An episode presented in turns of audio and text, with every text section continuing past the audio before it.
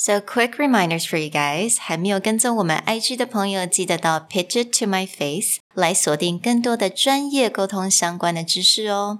那希望支持我们 Podcast 制作的朋友们，也可以买杯咖啡，support 我们在 Podcast 的 journey。那所有的连接都在我们的 description box。So happy learning！上次跟大家分享过了不同简报的 openings。 那就让我们继续学习简报的架构跟语言的小技巧。那在这一集，就让我们专门来谈谈 persuasive presentation。Hello，欢迎来到 Executive Plus 主管双语沟通力的 Podcast。我们希望带给大家最实用的沟通工具，包括了成功人士对全球市场的分享、职场英语的技能、跨文化沟通技巧。与其他能帮助您成为出色领导者的工具。Hi, I'm Sherry, founder of Executive Plus.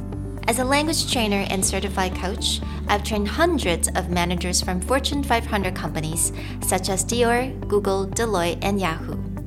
And I'm Nick, Director of Communication Strategy at Presentality. I've helped startups raise millions of US dollars in funding and train the executives of publicly listed companies to present on the global stage. Welcome to the Executive Plus podcast, where you can take your communication and language skills from good to great. Hey everyone, welcome back to another Executive Plus podcast episode. Over the next four episodes, we're going to expand upon the idea of how to give the body of a presentation after you've used one of our four opening framing This first week is going to be back to the idea of a persuasive presentation. And how do you frame out the body or the content of your presentation in order to be more persuasive? 那还记得我们在之前的单元之中，我们已经跟大家介绍不同方式，有四种不同的简报开头。现在我们要回来喽，那我们回来开始要讲的就是我们的架构。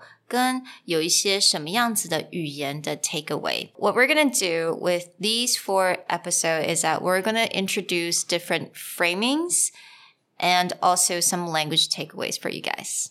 The first framing that we want to talk about is the idea of when you're trying to persuade someone most people use a basic problem solution format. Like, here's the problem, here's a good way to do it, and here's some proof that it works.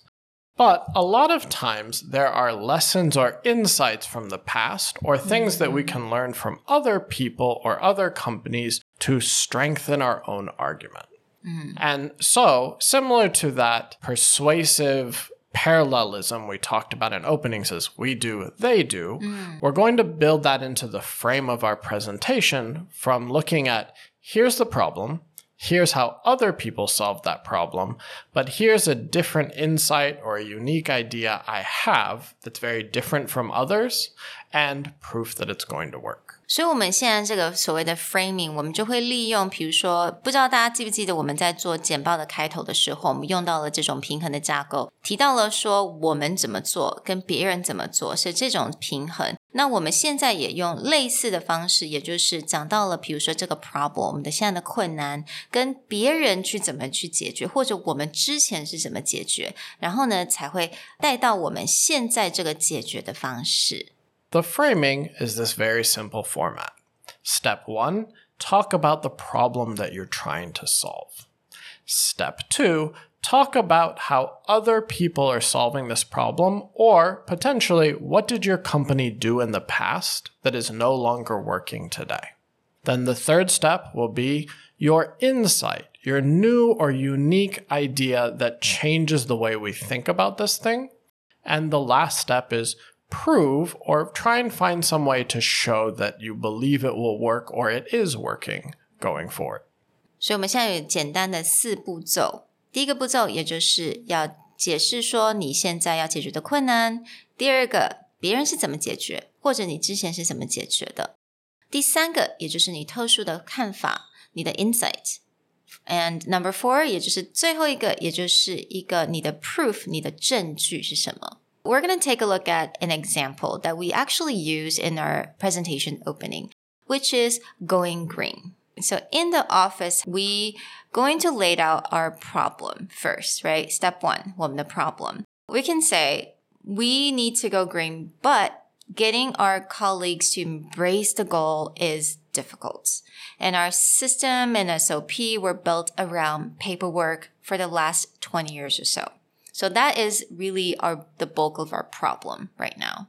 Part of being persuasive is being more specific to your own problem. A lot of people would say we need to go green because it's better for the environment and we're trying to save the whales. This is true, but that doesn't address what the problem within your company happens to be. When you're solving out the problem, be specific to what's the issue you're having. A lot of companies entire SOP, their filing system, their product management system is all built around paperwork. So if we go digital or we go green, what we're actually overcoming is a habit that we as a company created. Right. 所以这个时候其实会深深的感受到有很多的 pushback, right? You're changing the system, there's always going to be someone that's not going to be happy about it. And that's exactly the problem because you're changing their way of working. You're changing their SOP. Now that you've addressed the problem, many people would default to talking about the solution. But in order to be persuasive, we also want to recognize that there are many ways of doing it, and that there may be a problem with the other ways of doing it. So this is a time to address that. I could say, Many companies would just enforce change and make employees go cold turkey on printing documents. This looks good in the public press, but it creates a lot of internal discontent because people are used to doing things their way. Basically, instead of just talking about your solution right away, you're actually using what other people are doing and other people's kind of experience to prove that your new way it's better, right? Right. I mean, this would be a great place in your presentation to also very quickly, but go, I researched company A, this is what they did. Company B, this is what they did. Company C, this is what they did. But I don't either agree with any of their ways or I have trouble seeing how their ways can adopt to our company. 所以就是很清楚的 point out，别人在解决这个问题的时候，他们的做法是不适用的，或者就是提出一些证据，right？就是让大家知道说，诶，其实这个方法，这种解决的方式是不行的，不 OK 的， 嗯。all right, so that's number two, right? Creating that discontent. 那我们第三个，也就是我们刚刚讲的，就是 your insight，你的特殊的这个看法。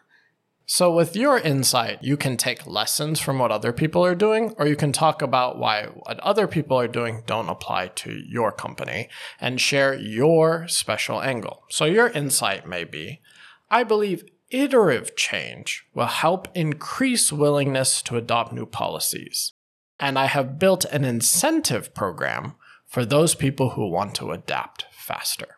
所以这个部分也就是去提供说，我们现在一个新的想法，我们新的一种解决这个问题的方式，也就是更好的、最好的解决这个问题的方式，right? Right. So the insight is a lot of people do environmental change because it looks good as a company, right? And the newspapers say we're going green, but that causes a lot of problems internally. So this true policy should be about slow iterative change. But for those people who really believe and want to go faster, I'm going to incentivize them. This is my insight or this is my angle. So the last part, which is proof，也就是你现在的证据，你提供出来怎么样去证明说你的方法是行得通的。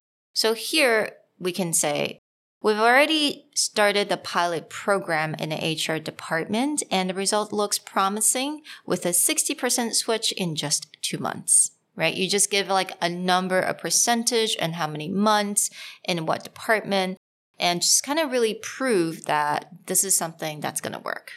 And if you haven't actually built this program or you haven't done this thing inside your company yet, if you go back to, to here's what others do, potentially there's some good lessons you could have learned. This other company that's the same size of ours did a program like this and they were able to go green in half a year. You can use other people as proof that it works, but proof becomes really important. Mm. So the framing of your presentation goes to that simple format of problem, what other people are doing, what our unique insider angle is, and then proof.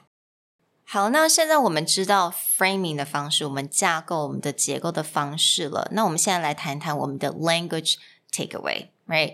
So in terms of language, how are we going to help our listeners or our audience to understand our presentation better?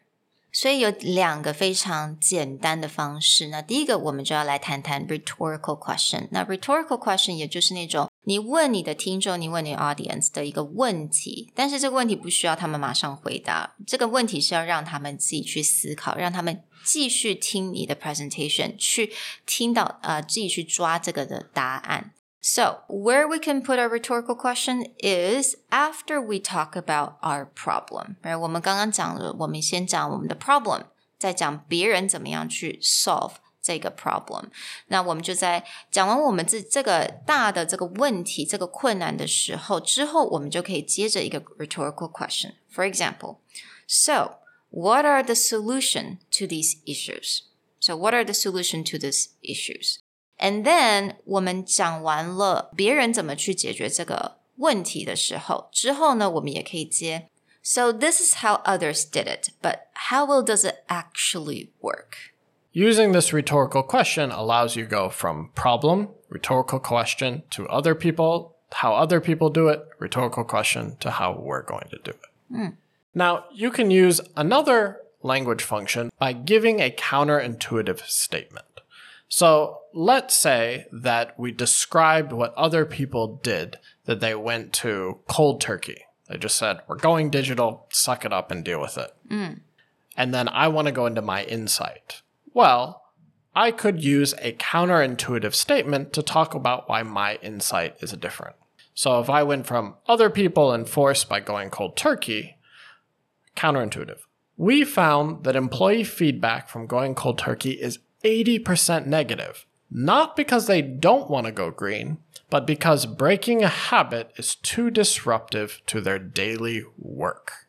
And then our insight. I believe slow iterative change will help willingness to adopt new policies, and there's an incentive program. So I use that idea of it's not employees don't care, it's that people don't like their habits being broken. So we're going to take time to develop new habits. 所以，当你提出了一个跟预期相反，就是 counterintuitive 的 statement 之后呢，你就直接的 再去去讲说你的 insight 是什么，你的 solution 是什么。So all of these, it's gonna make your presentation a lot more persuasive.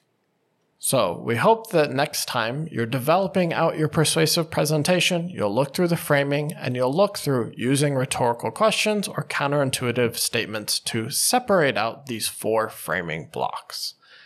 We'll talk to you guys next time. Bye. Bye.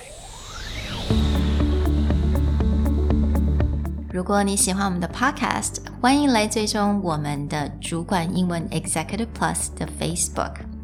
那也可以写信到我们的信箱 yourcareerplus at Gmail dot com。